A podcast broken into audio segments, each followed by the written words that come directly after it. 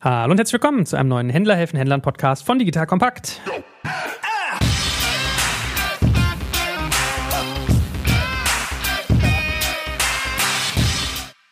Mein Name ist Jörg Kaczmarek und heute geht es zur Sache mit dem lieben Johannes Schaback von Home24. Der ist ein geschätzter Freund von mir, der wirklich extrem viel Ahnung über Technologiethemen hat und nennt sich dort, muss er mich aber gleich mal korrigieren, ich glaube, er ist Vorstand und dort fokussiert auf den Bereich Technologie. Mit ihm sprechen wir heute über vier Learnings zum Thema ERP. Ich glaube, das Schmerzthema von ganz, ganz vielen Händlern. Natürlich machen wir am Anfang ein bisschen Aufklärung. Was ist eigentlich ERP? Was gibt es da für Wege, die man beschreiten kann? Wir werden über Herausforderungen reden und natürlich auch, wie Home24 das umgesetzt hat. Denn dort ist das, würde ich sagen, einer der Hauptbetätigungsfelder vom lieben Johannes. Dort teilt er seine Learnings mit uns, was ich super spannend finde. Lieber Johannes, schön, dass du da bist. Moin, moin. Moin, moin, Joel. Klasse, dass ich da sein darf. Ja, it's been too long. Wir haben früher ganz viel Tech-Themen zusammengewälzt. Einen Satz zu dir und deiner Rolle bei Home24, bevor wir hier in die harten Themen steigen. Genau, vielen Dank für die freundliche Einführung. In der Tat bin ich seit drei Jahren bei Home24 primär verantwortlich für Tech, aber auch seit einem Jahr für HR oder PNO, People and Organization, wie wir das nennen. Verfolge entsprechend das Konzept Smart Company. Und Smart Company setzt sich zusammen aus Smart People und Smart Machines. Mit dem Smart People Ansatz versuche ich sehr stark Learning Development Academy intern die Organisation aufzuschlauen, weiterzuentwickeln. Mit dem Smart Machines Ansatz versuchen wir insbesondere im Data-Bereich sehr viel mehr zu automatisieren, die Leute zu entlasten, stärker zu wachsen, ohne Kosten aufzubauen. Dazu zählt natürlich auch das ERP. Letztendlich besteht der Tech-Bereich in Home24 aus vier Säulen. Das ist einmal Infrastructure. Viele wissen, dass wir eigene Lager haben, die wir natürlich IT-technisch ausstatten mit Scannern, mit Wi-Fi und so weiter. Zum Zweiten ist das der Data-Bereich, in dem wir sehr stark schauen, aus allen Unternehmensbereichen eine homogene und konsistente Datenstruktur in einem Data Warehouse zu bauen, dass wir alle Optimierungsprobleme, die man hat bei Home24, auch die aus dem ERP holistisch lösen kann. Und das ist der Shopping Experience Bereich. Und das ist natürlich nicht zu guter Letzt, sondern auch insbesondere insbesondere unser Operating System für Furniture, wie wir das nennen, unsere SAP-Umgebung, unser ERP, den ganzen Möbelbereich, also insbesondere Lager, Lagerhaltung, Einkauf, Distribution, aber auch eben Finance und so weiter. Und das ist sehr spannend und da freue ich mich heute berichten zu können. Jetzt kommt ein kleiner Werbespot.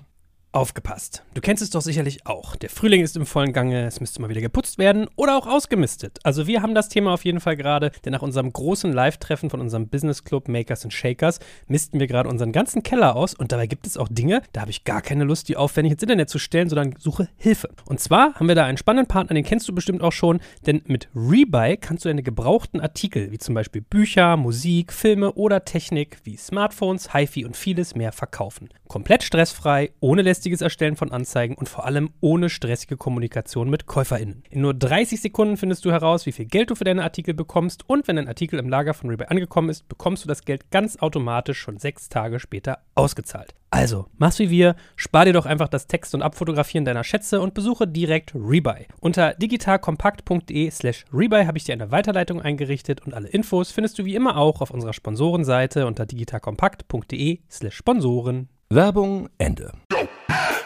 Wie ich es vermuten würde, sind diese vier Bereiche Infrastructure, Data, Shopping Experience und Operating System wahrscheinlich auch interdependent und miteinander vernetzt quasi, oder? Total, genau. Also die hängen natürlich ganz eng zusammen und sind eine große IT-Plattform die meisten der Menschen, die uns zuhören, können mit ERP was anfangen. Aber lass uns trotzdem mal so einen kleinen Grundritt machen, was das ist, was für Umsetzungsformen du so siehst, weil was bei mir mal so aufschlägt, ist auf der einen Seite die irgendwie SAP-Millionengräber, mal so ein bisschen despektierlich gesagt, diese Lidl-Story ist ja sehr stark durch die Presse gegangen. Auf der anderen Seite Eigenbaulösung und dann irgendwie was dazwischen. Das sind sozusagen, so ist so diese wabernde Masse, die ich beim Thema ERP höre. Für jeden ist es total wichtig und jeder hat irgendwie Schmerz dabei, aber ich glaube mal so eine kleine Grundschule, das kleine Einmal-Eins des ERPs wäre vielleicht zur Aufmachung nicht so verkehrt ist, liegt auch in der Natur der Sache, weil das EAP, das steht ja für Enterprise Resource Planning, ist ein sehr, sehr weiter Begriff und entsprechend sammeln sich alle Unternehmenssoftwares und IT-Systeme in diesem ERP-Sammelbegriff und entsprechend hast du natürlich auch die Sammlung all möglicher Probleme, die die IT so häufig mit sich bringt, in diesem Begriff. Ohne letztendlich den einzelnen Vendoren, Anbietern, Herstellern oder Implementierungspartnern zu nahe treten zu müssen, ist es natürlich häufig die Probleme, die einfach jedes IT-System in einer Organisation, die möglicherweise dynamisch ist, mit sich bringt. Letztendlich steht Enterprise Resource Planning für alle IT IT-Systeme, die du brauchst als Unternehmen, um deinem Unternehmenszweck gerecht zu werden. Ne? Das ist, wenn du beispielsweise ein produzierendes Unternehmen bist, sag, schau mal vor, du stellst Eisenbahnwaggons her, dann brauchst du ein riesiges Lager aus ganz, ganz vielen unterschiedlichen Teilen, die dir Zulieferer wiederum in dein Lager packen müssen, die du einkaufen musst, um einen Wagen herzustellen. Sagen wir mal, das besteht aus 10.000 Teilen, da musst du genau wissen, was da eine Stückliste ist für so einen Waggon. Du musst halt parat haben, um dann möglichst effizient deine Assembly Lines, deine Werkstätten, die diesen Wagen zusammenbauen, aus auszulasten. Ne? Und entsprechend hast du so einen Trickle-Down aus deiner Planung, aus deiner Absatzplanung. Was für Bedarfe habe ich? Wo habe ich die Lager? Muss ich möglicherweise berücksichtigen, dass ich bestimmte Mindestbestellmengen habe oder Mindestabnahmemengen habe in Asien, die ich entsprechend frühzeitig anmelden muss bei meinen Herstellern, damit die das wiederum produzieren können und, und, und. Und das ist letztendlich alles, was so ein ERP für dich macht, zumindest für ein produzierendes Gewerbe. Wenn du jetzt Händler wärst, ähnliche Sache. Möglicherweise hast du einen Quote-to-Order-Prozess. Das heißt also, du stellst ein Angebot, musst dann aber ziemlich schnell wissen, kann ich das überhaupt erfüllen, dieses Angebot? Und dann, wenn du diese Order hast von deinem Kunden, dann willst du diesen Order-to-Cash-Prozess durchlaufen, die Order fulfillen, ausliefern, möglicherweise aufstellen, möglicherweise noch Verträge, die du drumherum hast, erfüllen und dann eben die Kohle einsacken, das Cash collecten. Ganz, ganz wichtig, muss auch jedes Unternehmen machen. Deswegen hat ein ERP auch immer einen sehr großen Finance-Teil. Und dann sowas wie Dunning und Mahnwesen und Pipapo dahinter dran. Und dann kommen auch in regelmäßigen Abständen die Freunde der Wirtschaftsprüfer durch die Tür gelaufen und wollen wissen, ob du möglicherweise bescheißt oder ob da ein Mitarbeiter sich im Lager immer donnerstags nachmittags was mitnimmt ne? und das möglicherweise nicht auffällt und Inkonsistenzen hast in deiner Lagerhaltung, was dein Lagerbestand wert ist und so weiter. Und auch das macht häufig ein ERP für dich mit, dass du eben aus der IT heraus zentralisiert deine Bücher prüfen kannst. Und grundsätzlich eben nochmal zusammengefasst hast du alle möglichen Ressourcen, das ist eben aber Kapital, aber auch Humankapital, alle möglichen Assets, die du hast, werden verwaltet, mit denen du planen musst und das sammelt ein ERP zusammen. Da gibt es unterschiedliche Anbieter, SAP, gibt es ein Oracle, gibt aber auch ein Microsoft, große ERP-Anbieter, die große Systeme bauen, große Datenbanksysteme, die letztendlich diese ganzen Funktionalitäten, die ich nannte, abbilden. Aber es gibt auch eine wachsende Zahl an Software as a Service Unternehmen, die Teile eines ERPs anbieten und beispielsweise im Personalmanagement oder eben für die Lagerverwaltung oder für die Logistik Teile übernehmen, das dann auch besser und spezialisierter können, auf Branchen abgestimmt als die generischen ERP-Anbieter.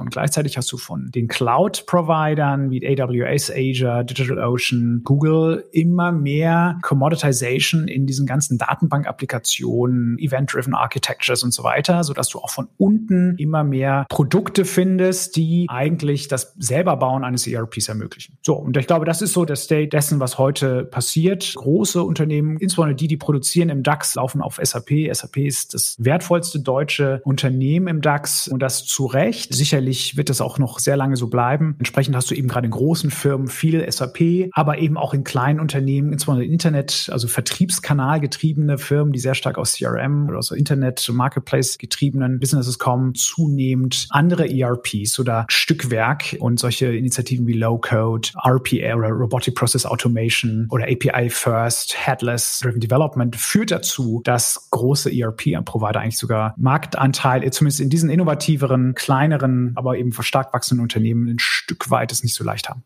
Gut, also wir haben quasi große Anbieter, wir haben die SaaS-Softwares, die du genannt hast. Man beobachtet ja auch, dass Sachen aus dem CRM-Bereich, die relativ vertriebsnah sind, reinrutschen in diesen Bereich. Und dann hat man ja auch noch eine gewisse Anzahl an Implementierungspartnern. Also es hört ja bei der Software selbst quasi nicht auf, sondern nicht selten hast du auch noch eine kleine Armee von externalisiertem Know-how, die dir bei der Umsetzung hilft. Wie war denn der Umsetzungsstand, als du zu Home24 gekommen bist? Weil ich weiß, das war, glaube ich, vor deiner Zeit, dass so Inventory Management, und es ist ja immer auch großes Thema, also ich habe es bei Samwas auch viel gesehen, dass wenn die solche Themen international ausgerollt haben, dass immer SKUs so ein Thema waren. Also wie viele Produkte hast du bei dir im Shop? Und das ist ja nicht so ganz trivial. Speziell Home24 erinnere ich mich, hatte mal eine ganze Zeit lang, meine ich, seinen Marktplatz offline genommen, weil man halt gemerkt hat, okay, jede Schraube war da einzeln vertaggt, jetzt räumen wir mal ordentlich auf. Also ihr habt da sehr viel Wissen erarbeitet, schon bevor du da warst. Und jetzt würde mich immer interessieren, was war so Status Quo, als du angefangen hast vor drei Jahren? Genau, also der Status Quo ist total spannend. Genau, die Learnings, die wir da mitgenommen haben, teile ich gern. Ich glaube, bevor man da einsteigt, nochmal einen Schritt zurück. Was sind Implementierungspartner? Also jedes Unternehmen entscheidet sich ja ganz, ganz konzeptionell, kaufen wir eine Software oder entwickeln wir selber? Für viele Unternehmen ist das keine Frage, weil sie gar nicht die Möglichkeit haben, Software selber zu entwickeln und auch nicht die Expertise und auch nicht das strategische Bedürfnis sehen, das aufzubauen und entsprechend dann sagen, okay, hey, wir wollen die Software kaufen, wir sehen den Bedarf, unsere Prozesse zu optimieren, zu weiter zu digitalisieren. Also eigentlich jeder heutzutage, in den 90ern war das anders, hat seine Prozesse digitalisiert, sonst würde dieses Unternehmen nicht mehr existieren Aber das war eine Entscheidung, die damals getroffen werden musste. Und das konnte man natürlich nicht alleine tun. SAP oder auch ein Oracle oder eben auch ein Microsoft sagt, hey, wir sind ein Softwarehersteller. Wir sind keine Agentur, die euch hilft, für euch jetzt unsere Software anzupassen. Das kann man dazu buchen. Es gibt es auch, ist aber sehr, sehr teuer, sodass es eben so eine Art Sekundärmarkt aus großen Agenturen, sage ich jetzt mal, gibt,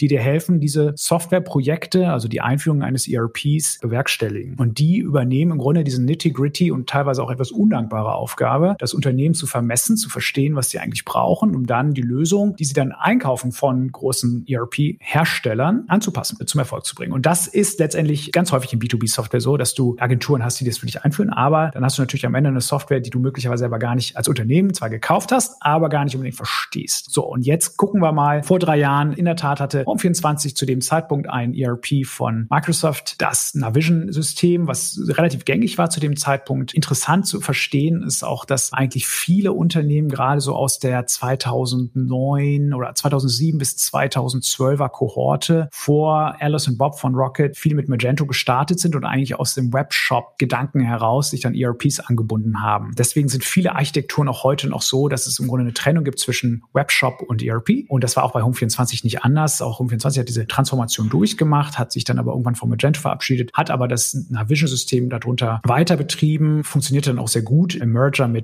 Fashion for Home. Als es dann aber klar wurde, dass der Börsengang anstand und dass auch eine weitere Skalierbarkeit des Navision-Systems mit über 300 Prozent Wachstum so nicht zu bewerkstelligen ist, plus natürlich auch noch weitere Anforderungen dazukommen, wie bestimmte IFRS-Standards, die du so hättest implementieren müssen, die so das Navision-System nicht hatte, entschied man sich, das System im Grunde wegzuschmeißen und durch SAP zu ersetzen. Das war eine sehr, sehr bewusste Entscheidung, auch mit den Risiken, die das einfach immer mit sich bringt. Man hat dann aber auch sehr, sehr schnell, man hat sich sehr schnell entschieden und auch sehr schnell implementiert. Es war eine, wenn nicht die schnellste SAP-Einführung eines Händlers, wahrscheinlich sogar weltweit und hatte dann aber, als es dann live ging, man hatte dann erstmal getestet in Österreich, das war dann der Zeitpunkt, als ich kam, als es dann live ging, auch in Deutschland, mit Kinderkrankheiten zu kämpfen, um letztendlich alle Arten, Fulfillment Types, die man hatte, vernünftig abzubilden. Und man muss verstehen, dass in so einem Endkundengeschäft mit zigtausenden Bestellungen, die parallel laufen, mit unterschiedlichsten Carriern, Renus, Hermes, DPD, Tracking Codes übertragen werden müssen und, und, und, und, und. Also ganz, ganz viele Schnittstellen angebunden werden müssen, auch zu den Suppliern, die gedropshippen und so weiter. Und diese Schnittstellen waren teilweise nicht perfekt. Teilweise führte das dazu, dass wir Sachen nicht nachhalten konnten, aber letztendlich war das alles sehr, sehr schnell gefixt. So, und jetzt zu deinem Thema mit den SKUs. Genau, also letztendlich ist die Frage, was habe ich in meinem Sortiment, was sich gut verkauft, was eine gute Marge hat, keine Leiche wird in meinem Lager und Lagerplatz frisst und ich vielleicht auch noch bezahlen muss für Lagerplatz, weil ich was anderes nicht auf Lager nehmen kann, weil ja der Platz belegt ist. Und äh, entsprechend musst du das sehr, sehr gut ausbalancieren. Und in der Regel ist in den internetgetriebenen Vertriebs- oder Merchant-Modellen eigentlich immer optimal mehr Assortment zu haben, mehr SKUs. Das führt aber natürlich auch dazu, dass du irgendwann die Qualität dieser Händler oder deiner Supplier, mit denen du einkaufst, nicht immer komplett kontrollieren kannst, sodass zu dem Zeitpunkt, den du ansprichst, um 24 sich entschieden hat, im Sinne des Kunden das Assortment zu verkleinern, um eine höhere Qualität in der Auslieferung, aber auch im Assortment zu gewährleisten, um dann mit sozusagen sukzessive, was wir jetzt auch in den letzten drei Jahren gezeigt haben, das Assortment wieder zu vergrößern.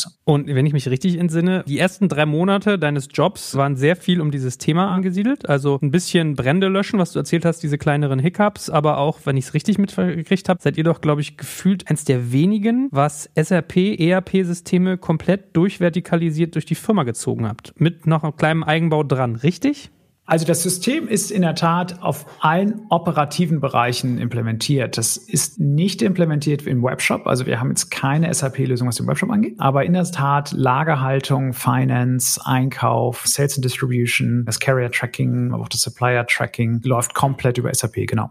Habt ihr jemals darüber nachgedacht, an irgendeiner Stelle eurer Historie auf Eigenbau zu setzen oder war immer klar, dass man auch ein bisschen gewachsen, du hast ja Alice und Bob vorhin angesprochen, also das Shop-System, was unter Rocket Internet damals entstanden ist, für die unterschiedlichen Zalando-Klone auch. Jemals darüber nachgedacht, was komplett eigen aufgesetzt ist oder einen großen Eigenentwicklungsanteil darin zu haben oder war klar, dass ihr sehr früh standardisieren wollt? Das war eine strategische Frage, die noch vor meiner Zeit intensiv diskutiert wurde und wurde sehr deutlich mit der Buy-Entscheidung beantwortet, weil wir gemerkt haben, dass wir am Ende Ende für den Teil, wenn es um Einkauf geht, wenn es um Logistik geht, wenn es um Lagerhaltung geht, wenn es um Ausliefern geht, kein Rad neu erfinden müssen, sondern besser damit fahren, uns an einem Marktstandard zu halten und dann auch die entsprechenden Prozesse übernehmen und nicht uns selber, kann man despektierlich sagen, jugendforschtartig überlegen, was wie jetzt Lagerhaltung besser funktioniert, sondern das haben wir für uns nicht als die Kernkompetenz entdeckt und diese Rechnung geht auch auf. Also wir sehen sehr, sehr gut, dass insbesondere seit der Einführung von SAP wir hohe zweistellige prozentuale Optimierungs- und Effizienzquoten erzielen. Allein einfach dadurch, dass wir SAP als ein großes integriertes System eingeführt haben und bewusst gesagt haben, wir nehmen hier keine Silos in Kauf, die dazu führen, dass wir Übergabepunkte haben, Schnittstellen, die nicht miteinander funktionieren, sondern eigentlich innerhalb eines Ökosystems bleiben für unseren Ops-Bereich.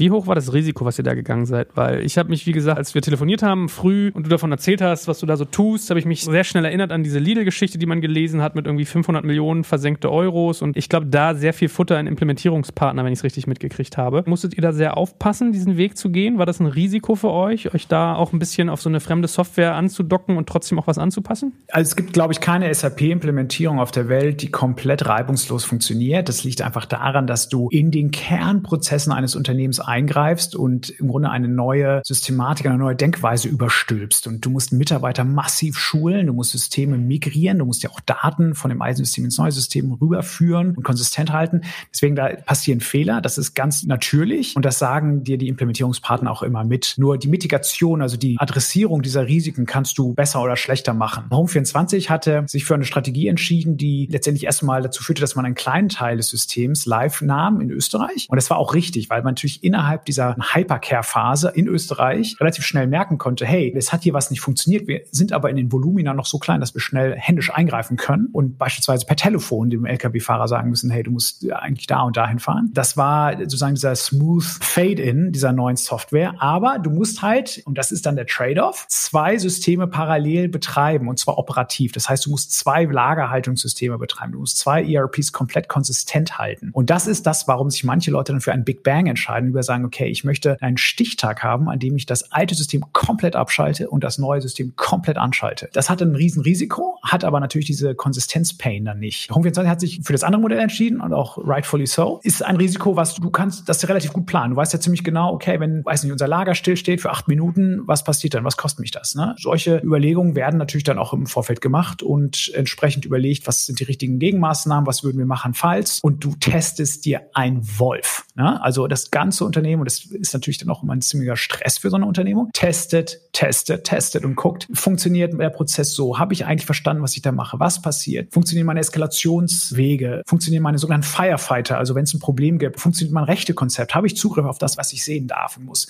Also solche Themen, das testest du wirklich komplett durch. Und damit adressierst du letztendlich diese Risiken. Ne? Auch in der Entwicklung weiterhin betreibt man unterschiedliche Umgebungen. Du hast ein Testsystem, du hast ein Entwicklungssystem, du hast ein Live-System oder ein Produktivsystem und testest natürlich in diesen unterschiedlichen Stages deiner Systeme deine Änderungen durch, bevor du etwas live gehen lässt, weil du natürlich ein riesen Fucker-Potenzial hast, wenn du aus Versehen das Lager komplett abkoppelst oder sowas. Das sind letztendlich Methoden, die auch schon seit 30, 40 Jahren bekannt sind und die man sich dann in so einem Projekt zunutze macht.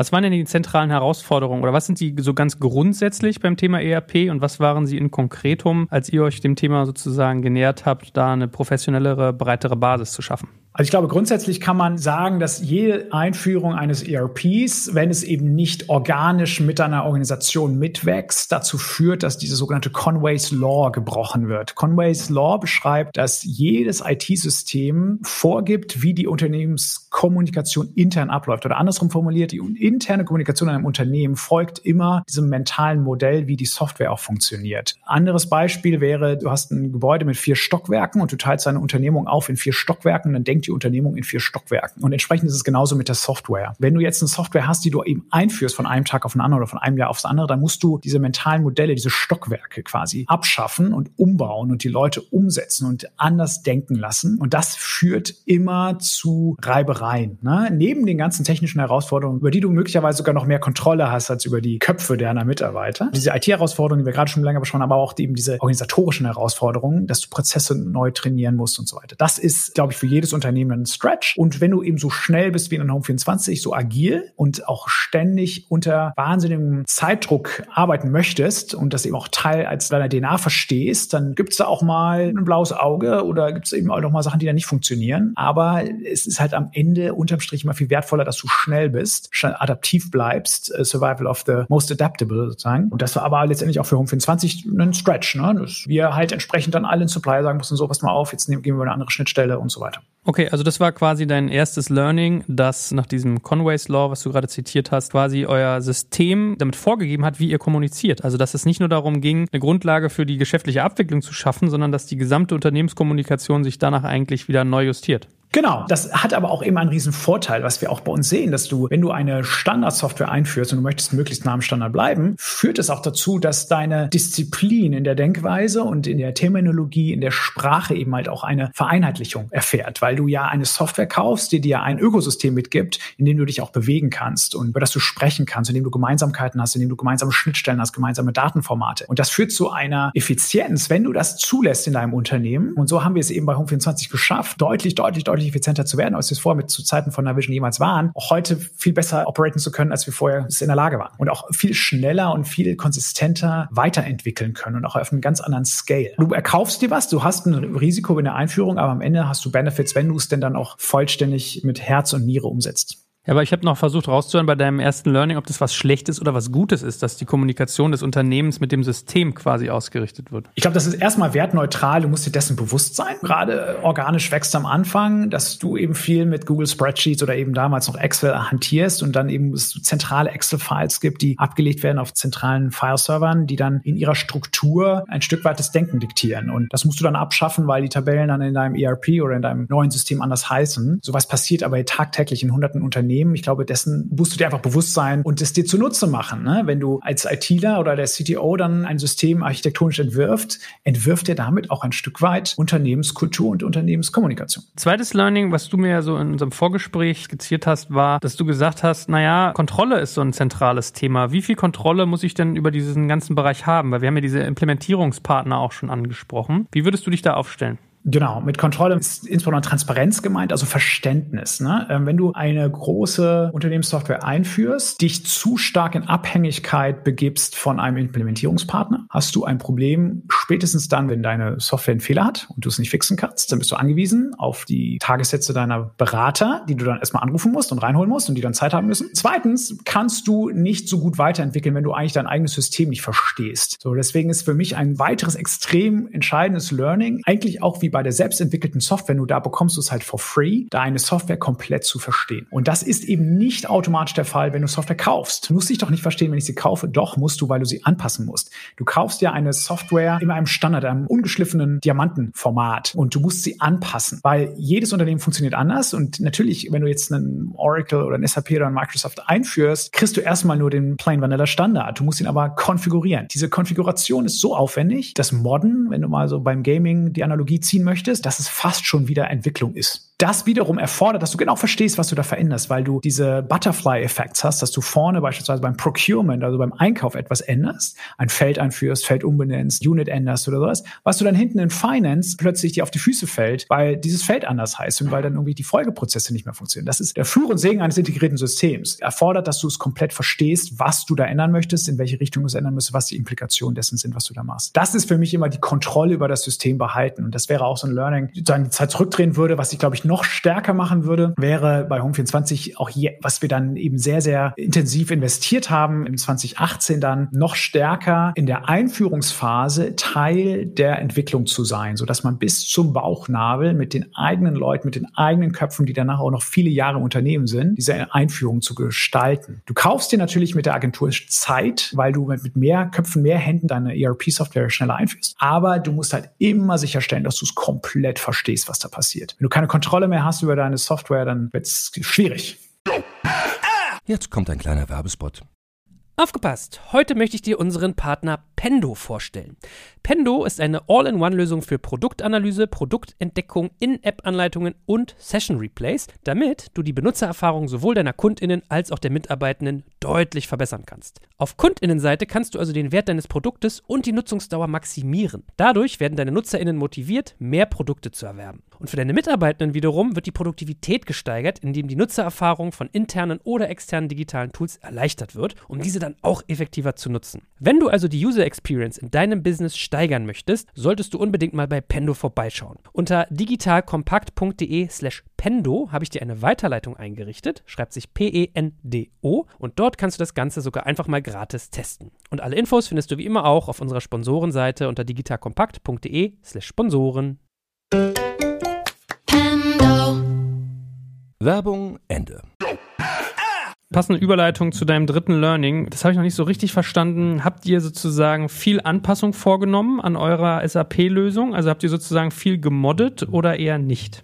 Ja, wir haben relativ viel anpassen wollen und auch müssen. Grundsätzlich kaufst du ja, hatte ich ja gerade schon erklärt, du kaufst im Grunde so ein Standardsystem und willst aber auch gegenüber deinen Competitor natürlich anders sein und besser sein und hast manche Bereiche, in denen du schon glaubst, dass du besser bist, auch wenn wir für uns den Standard und sozusagen die Logistik und Warenhaltung und so weiter nicht als das entscheidende Element getroffen haben, musst du natürlich trotzdem gerade sowas wie Materialien und Taxonomie, die du brauchst, um deine Produkte abzubilden, nachbilden. Und das erfordert schon durchaus Anpassung. Und das Dilemma, in dem du dich dann immer befindest, bist als Kunde von einem ERP-System, ist, dass du auf der einen Seite möglichst individualisiert eigentlich dann anfangen möchtest, deine Learnings über die Zeit anzupassen und deine Wissen und deine Erfahrung in diese Software zu gießen und zu verewigen. Gleichzeitig führt es aber dazu, dass du dich immer weiter von dem Standard entfernst und du die Möglichkeit zu Upgrades oder eben zur Erweiterung durch andere Module, die du möglicherweise dazu kaufen kannst, einschränkst, weil du im Grunde eine Art von Inkompatibilität herstellst. Das ist nicht immer ein Drama, insbesondere wenn du dich an die vorgegebenen Leitplanken hältst, in denen du dir eben was verändern darfst, also das Stichwort ist Konfiguration versus Programmierung, Schnittstellenerweiterung oder was, dann ist es kein Problem. Aber wenn du halt sehr stark ans Eingemachte gehst, dann könnte das ein Problem werden. Wir bei Home24 sind uns dessen total bewusst, haben deswegen immer ein sehr, sehr feines Gespür dafür, wie weit wir gehen wollen, wenn wir die Software anpassen wollen.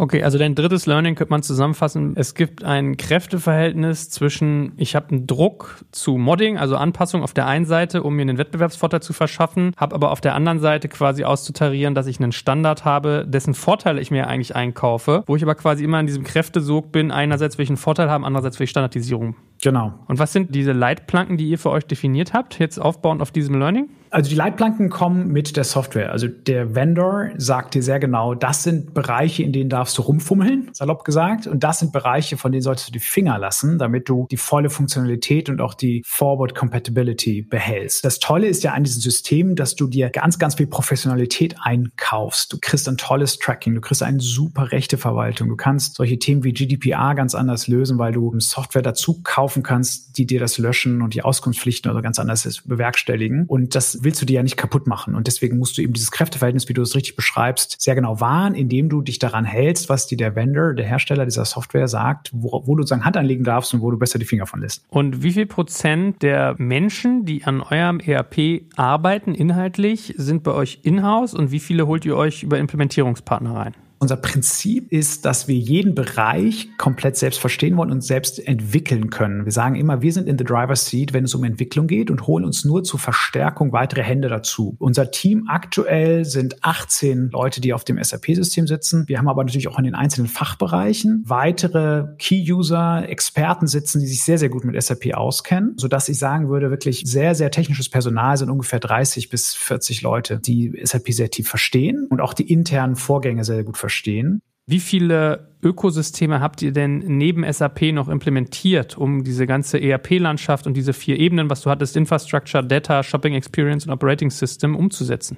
Wir haben neben dem SAP-System noch eine große selbstgebaute Umgebung für den Webshop und alles, was Customer Communication ist, das Gesicht und, sag ich mal, der Mund zum Kunden. Customer Service im Übrigen ist auch SAP-basiert von der IT-Seite her. Alles, was aber insbesondere Online-Marketing ist, was Shopping Experience ist, das wollen wir komplett selber kontrollieren und da ist uns auch extrem extrem wichtig, dass wir bis ins letzte Detail Kontrolle haben und eben nicht diesem Dilemma ausgesetzt sind, oh je, jetzt müssen wir uns eigentlich an den Standard halten oder können bestimmte Produkttypen so nicht konfigurierbar anbieten, wie wir sie wollen, sondern da wollen wir eben komplette Kontrolle darüber haben. Das ist als ein pure Online Home and Living Unternehmen entscheidend. Und das war schon vor meiner Zeit so und das bekräftige ich auch und es wird auch so bleiben. Führt aber dazu, dass wir natürlich zwei Ökosysteme haben, die wir maintainen müssen. Wir haben einmal das SAP-Ökosystem und natürlich auch das AWS und selbstgebaute System, sehr viel Golang, JavaScript, was eben als Ökosysteme für sich betrachtet sehr, sehr unterschiedlich ist. Und du hast sehr unterschiedliche Denkweisen, sehr unterschiedliche Terminologie, unterschiedliche Konzepte. Klar hast du in beiden Systemen irgendwo Datenbanken, die geht es um, irgendwo um Netzwerke, um Durchsätze, um Tracking und um Monitoring und sowas. Du hast viele Parallelen, aber die Lösungen sind sehr, sehr unterschiedlich. Und das führt dazu, dass du natürlich immer in zwei Systemen auch als Unternehmung denken musst und verstehen musst, ah, diese strategische Initiative, die wir vorhaben, betrifft das System A in dem Art und Weise und System B in der anderen Art und Weise. Und es gibt natürlich Schnittstellen zwischen diesen Systemen, aber die müssen maintained und angepasst sein. Und genau, und dieses Learning, von dem du sprichst, ich mal wieder sage, Leute, ihr kauft nicht eine Software, die ihr mal so mir nichts, dir nichts implementiert und dann läuft das, sondern ihr kauft eigentlich ein Ökosystem und ihr kauft eine Denkweise und ihr kauft etwas, was ihr maintainen müsst. Das ist eher wie eine ganze Fabrik als jetzt irgendwie ein Auto, was ihr liest und was irgendwie ausgetauscht werden kann, wenn es nicht mehr funktioniert. Das ist ein Learning, was ich glaube gar nicht underestimated sein kann, dass du Transparenz haben musst in all deinen Ökosystemen, um sie am Ende vollständig zu verstehen und auch verändern zu können. Aber wir für Home24 haben es eben geschafft, an der Stelle die Make-Entscheidung mit unserem Webshop, mit unserem AWS-Base und unserem selbstgebauten Microservice Architecture, den Teil zu besetzen, der für uns strategisch total wichtig ist, weil wir den Kunden own wollen. Und auf der zweiten Seite, bei der wir sehen, hey, da gibt es sehr, sehr gute, in Anführungsstrichen, Commoditized Software von SAP, die wir da nutzen können, diesen Vorteil nutzen können, dass wir im Grunde das Rad da nicht neu erfinden müssen. War eine bewusste Entscheidung, aber funktioniert bislang sehr gut. Und dann verstehe ich sozusagen dein viertes Learning so, die Anzahl der Ökosysteme ist begrenzt, weil, also weil es zu viele Silos gibt sonst oder was ist sozusagen Genau, du hast zu viele Silos, du brauchst natürlich entsprechend viele Köpfe, ne? Also die Mental Load eines Menschen oder eines Entwicklers ist begrenzt. Auch die Begeisterungsfähigkeit eines Menschen für ein Ökosystem ist begrenzt oder für die Menge der Ökosysteme ist begrenzt. Daher kannst du nur eine bestimmte Anzahl von Ökosystemen in deinem Unternehmen effizient managen. Und ich würde so weit gehen, dass ich glaube, dass mehr als zwei Ökosysteme für kein Unternehmen wirklich gut handelbar ist. Es gibt natürlich Unternehmen, die zig weitere Mischformen haben, aber ich glaube, dass eigentlich zwei Ökosysteme so viel Best of Both Worlds mitbringen, dass du das eigentlich ausreichend hinbekommen müsstest. Ich meine mal Hand aufs Herz, ist es nicht ein bisschen auch so, dass so ein Ökosystem auch eine eigene Kultur mitbringt? Also ich denke, wenn du dir so einen Datenbankspezialisten für irgendwie SAP HANA ins Haus holst, meine Vermutung wäre, also ich habe mich nur mal so in der Salesforce-Welt manchmal umgeguckt, da geht's schon ein bisschen steifer zu und ich glaube, da sitzt der Anzug nochmal ein bisschen enger oder tue ich da den Leuten Unrecht? Ich glaube, du tust vielen Leuten Unrecht, hast aber auch einen wahren Kern, dass viele Leute, die jetzt sozusagen in SAP groß geworden sind und sich dann auch für eine technische Laufbahn entschieden haben, nicht notwendigerweise die Gelegenheit hatten, im Rahmen ihrer professionellen Karriere mal Informatik zu studieren oder links und rechts zu gucken. Was nicht heißt, dass sie nicht brillante SAP-Entwickler oder SAP-Berater sind. Ganz im Gegenteil, das ist sogar häufig eher von Vorteil, weil du, wenn du sozusagen aus Unternehmenssicht schaust, sogar die Sprache der Fachabteilung oder des, des, des Departments sogar besser sprichst. Das kann ein Riesenvorteil sein, weil du eben ja auf der anderen Seite, auf der Flipcoin, Techies häufig hast, die, die überhaupt nicht verstehen, was jetzt ein Sales-Mitarbeiter oder ein Marketing-Mitarbeiter oder Mitarbeiterin genau möchte. Insofern, das kann auch ein Vorteil sein. Aber ja, du hast natürlich ein gewisses deutsches Phänomen jetzt bei besagtem ERP. Das war nicht immer leicht am Anfang, das zu vermitteln. Mittlerweile sieht man natürlich eben auch, dass gerade in Südamerika und in anderen vielen Bereichen der Welt sehr viel SAP eingesetzt wird, auch schon seit vielen Jahren und entsprechend ist auch Mitarbeiter Mitarbeiter gibt, die dann Englisch sprechen. Aber ja, du hast natürlich einfach unterschiedliche Werdegänge in diesen unterschiedlichen Generationen. Es ist aber eigentlich eine Bereicherung, die du in einem diversen Umfeld für dich nutzen können musst und wo es schaffen musst, die vielen Fähigkeiten und Stärken einzusetzen und die Schwächen in irgendeiner Form so zu arrangieren, dass sie nicht wehtun.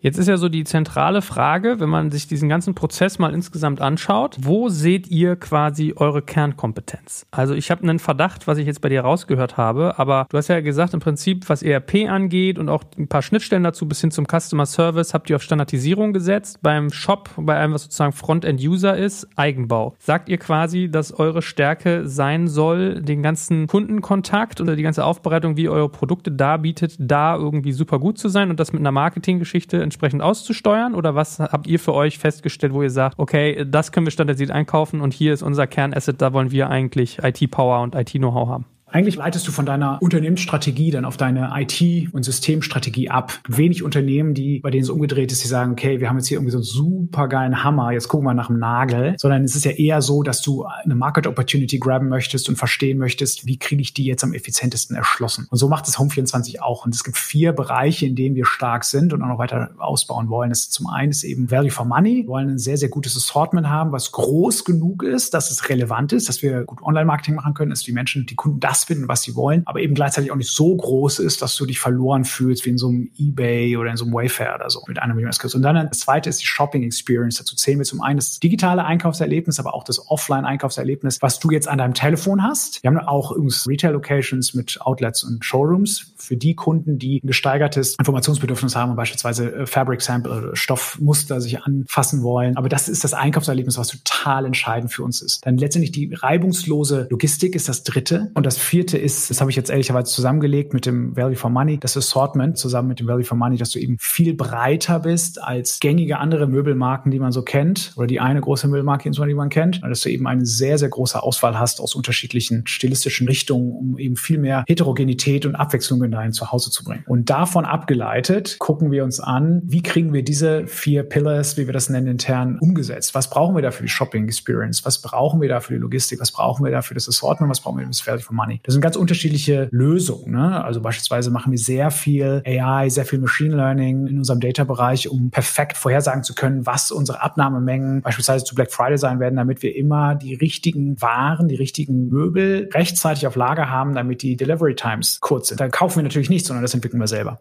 Macht ihr Data eigentlich auch komplett über SAP oder was habt ihr sozusagen da für Systeme im Einsatz?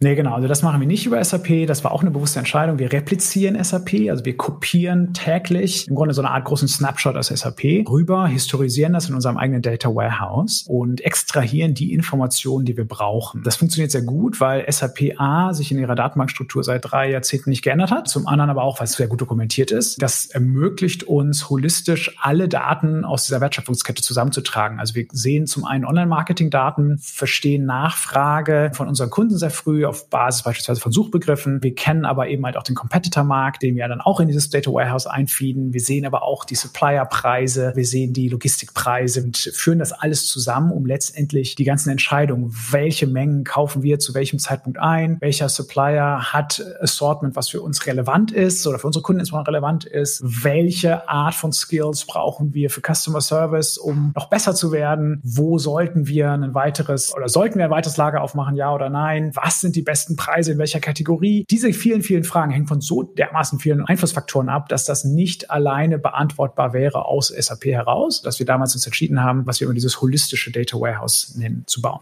Habt ihr eigentlich jemals darüber nachgedacht, die ganze Shopping Experience, Frontend, Shop-Erfahrung auch mit dem Standardsystem umzusetzen? Also du hast ja gesagt, anfangs war irgendwie Magento immer so ein Startpunkt für viele Rocket Ventures, was ja auch um 24 ist. Dann im Prinzip abgetrennt, aber trotzdem den Kern Microsoft Navision behalten. Habt ihr mal darüber nachgedacht, sowas wie Spryker oder das besagte Magento oder noch eine oder zwei andere, die es da gibt, da wieder sozusagen auch auf eine Standardisierung zu setzen oder ist das irgendwie nie Thema gewesen? Das war nie ein echtes Thema, weil wir immer an der Leading und Bleeding Edge waren Verfahren unterschiedlicher Technologien. Also beispielsweise Virtual Reality, kannst du in unserer App mal ausprobieren, das ist ganz cool. War für uns immer entscheidend, deswegen auch eine Native App gebaut für den Furniture-Bereich. Wir glauben, dass es für Virtual Reality eigentlich nur zwei Anwendungsfälle gibt. Das eine ist Porn, das andere ist Furniture und wir sind im letzteren. Ähm, deswegen war das für uns keine Entscheidung, ob wir da irgendwas kaufen oder commoditizen. Das zweite, genau, Frontend war eigentlich auch immer klar, dass du in so einem komplizierten Bereich wie Möbel, ne? Möbel ist ja gar nicht so leicht. Das ist jetzt ja nicht wie, eine Tonerkartusche oder irgendwie ein HDMI-Kabel oder sowas du kaufst. Du musst schon sehr genau verstehen, was für Materialien, was für Größen, wie sind die einzelnen Darstellungsweisen. Ne? Du brauchst sehr viel Assets und hast Konfigurationsmöglichkeiten. Hast du einen Footpiece an deinem Sessel dran und so was. Das möchtest du möglicherweise konfigurieren oder eben auch frei zur Wahl stellen. Dann hast du eben in der Logistik ganz andere Herausforderungen und möchtest dem Kunden möglicherweise auch transparent machen, dass unterschiedliche Bereiche, Postleitzahlenbereiche anders angesteuert werden. Und das schaffst du mit Commoditized Technologie per se nicht. Du müsstest sie de facto so stark verändern, dass du am Ende doch wieder sie selbst entwickelst. Und deswegen hatten wir uns dafür entschieden, sie von Anfang an Full Stack selbst zu bauen, was den Shopping Experience Bereich angeht. Gut, lieber Johannes, das war ein echt spannender Ritt. Magst du mal so abschließend nochmal zurückblicken? Du, du hast ja schon gesagt, beim Thema Learning 3, Kontrolle behalten ist sehr, sehr wichtig und vollständig sein System zu verstehen, dass du im Nachgang da vielleicht so ein bisschen mehr Fokus drauf gesetzt hättest. Gibt es sonst so Sachen, wo du sagst, hey, mit meinem Wissen von heute hätte ich dies oder das anders gemacht beim Thema ERP? Im Nachhinein ist man immer schlauer. Alles in allem, denke ich, war das schon sinnvoll, wie wir das gemacht haben. Ich denke, wir hätten schneller unsere eigenen Leute integrieren müssen in den Entwicklungsprozess. Genau. Wir hätten uns, glaube ich, mehr Zeit geben müssen in der Testphase. Gleichzeitig lernst du aber auch immer nur, was nicht funktioniert, wenn du es dann halt auch wirklich mal ausprobierst. Ich glaube, das war ein Learning. Im Ergebnis bin ich da sehr zufrieden. Potenzial, was wir noch heben können, ist aus beiden Ökosystemen noch mehr zu lernen und sozusagen den Austausch noch stärker zu fördern. Wir müssen häufig sozusagen zwei Gehirnhälften teilen. Wenn wir Änderungen einführen, denken wir dann, da müssen wir immer einmal eine SAP-Denkweise haben und dann einmal eine Microservice-Denkweise haben. Letztendlich wahrscheinlich ein Evolutionsprozess, der jetzt auch im dritten Jahr wahrscheinlich vielleicht zu viel verlangt wäre, dass man das schon sofort voraussetzen kann. Aber da glaube ich, dass wir noch viel lernen können. Eine letzte Sache noch, was ist mit dem ganzen Thema Kosten? Also wir haben ja jetzt bei euch einen Ritt verfolgt, auch eine Genese, die man als Unternehmen auch hat. Kannst du Menschen, die sich vielleicht in der Rolle von euch von vor fünf Jahren oder sowas befinden, mal so ein Gefühl geben, wie sich der Kostenrahmen verändert, wenn man eure Pfade da beschreitet? Das ist schwer zu vergleichen, weil du auf der einen Seite natürlich sowas wie Personalkosten und Betriebskosten, Lizenzkosten ist relativ klar. In unserem Fall war das sogar so, dass wir, als wir SAP eingeführt haben, auf Personal, Lizenz und Betrieb deutlich gespart haben, einfach weil wir in unserer damaligen Navision-Umgebung sehr vertikal skalieren mussten und sehr teure Lizenzen einkaufen mussten, zum anderen aber eben auch sehr teure Server mieten mussten. Das hat sich verbessert. Wirklich richtig, richtig teuer sind aber die Opportunitätskosten. Das heißt also das, was du möglicherweise nicht in der Lage bist zu bauen, was aber strategisch entscheidend für den Erfolg deines Unternehmens ist. Und da war eigentlich immer die Consideration, hey, wir müssen uns professionalisieren, wir müssen weiterkommen, weil es sonst richtig, richtig teuer wird, wenn wir es nicht schaffen, eine Listed Company zu werden auf einem Backbone, der uns locker zu einer Milliarde Umsatz trägt, wenn nicht sogar noch weiter. Johannes, es hat viel, viel Spaß gemacht und vielen, vielen Dank, dass du so viele offene Insights mit uns geteilt hast. Also wirklich echt, echt spannend, weil ich glaube, an der Front kämpfen viele. Von daher bin gespannt, was da noch über die Jahre von dir so kommt und äh, danke dir schon mal ganz, ganz herzlich. Sehr gern. Vielen Dank für dir.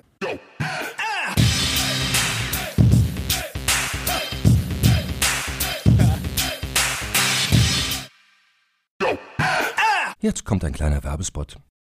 Aufgepasst! Bist du auf der Suche nach einem Profi, der für dich komplexe Geodaten sinnvoll integriert und sie auf interaktiven Karten visualisiert? Dann möchte ich dir unseren Partner Nucubator vorstellen. Das Ziel vom Nucubator-Team ist es, dich bei der Prozessdigitalisierung zu unterstützen und aus den ganzen täglich anfallenden Geodaten einen echten, nutzerfreundlichen Mehrwert zu schaffen. Dabei geht Nucubator ganz besonders auf deine Anforderungen ein, um die Software zu bauen, die deine USPs digital widerspiegelt und den NutzerInnen der Software den größtmöglichen Nutzen liefert. Und um das für möglichst viele Betriebssysteme, Geräte und Anwendungsfälle umzusetzen, setzt das Nucubator-Team auf etablierte Webtechnologien, mit denen sie schnelle und effiziente Anwendungen für Desktop und mobile Geräte entwickeln. Geodatenvisualisierung ist für Unternehmen in vielen verschiedenen Branchen relevant, zum Beispiel auch in den Bereichen Tourismus, Logistik und im Außendienst. So wurde zum Beispiel bereits ein digitales Smart Farming Tool für die Agrarwirtschaft gebaut, mit dem Satellitenbilder, Wetterdaten und Standortdaten interaktiv verarbeitet werden. Nucubator baut dabei nicht nur Kartenlösungen, sondern entwickelt für dich maßgeschneiderte Webanwendungen und Apps.